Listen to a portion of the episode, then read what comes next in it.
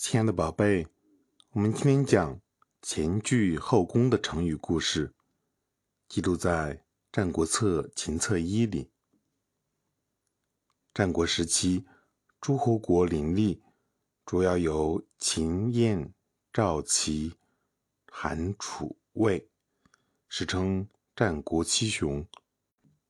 其中，秦国由于实行改革，国家实力最强。不时与其他六国交战。当时在六国的统治集团内部，出现了亲秦、反秦两派。亲秦派主张六国同秦国友好相处，尽量不招惹秦国，不给秦国发动战争的借口。这种做法被叫做连横。反秦派则主张六国联合起来对抗秦国。叫做合纵。当时呢，有许多谋士在各个国家游走，推行自己的主张。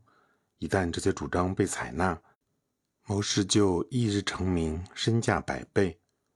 苏秦就是这样一个谋士。他本来是东周洛阳人，曾到齐国拜师求学，后来在纵横家鼻祖鬼谷子先生门下学习纵横之术。开始的时候，苏秦的政治生涯并不顺利，屡屡碰壁。他外出游历多年，弄得穷困潦倒，最后只得狼狈地回到家中。父母、妻子、兄嫂都看不起他，嫂子甚至连饭都不给他吃。苏秦非常伤心，从此闭门不出，专心读书，发誓要干出一番事业来。他日夜用功研究兵法，有时晚上看书看得很晚了，也不肯睡觉。他准备了一把锥子，瞌睡时就猛刺自己的大腿，清醒后继续读下去。后来，苏秦的奴隶终于得到了世人的认可，他成为了联合各国打击秦国的领袖人物，位高权重。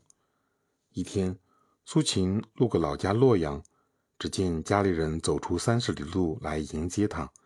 苏秦看见嫂子跪在地上，连头都不敢抬起来，就问：“啊，嫂嫂，你为什么先前连饭都不给我吃，现在又这么谦恭呢？”嫂子战战兢兢地说：“呃，那是因为你现在做了大官，又有很多钱啊。”从这个故事，我们学到什么道理呢，宝贝？苏秦嫂子的表现前后反差真是很大，简直是天上地下呀！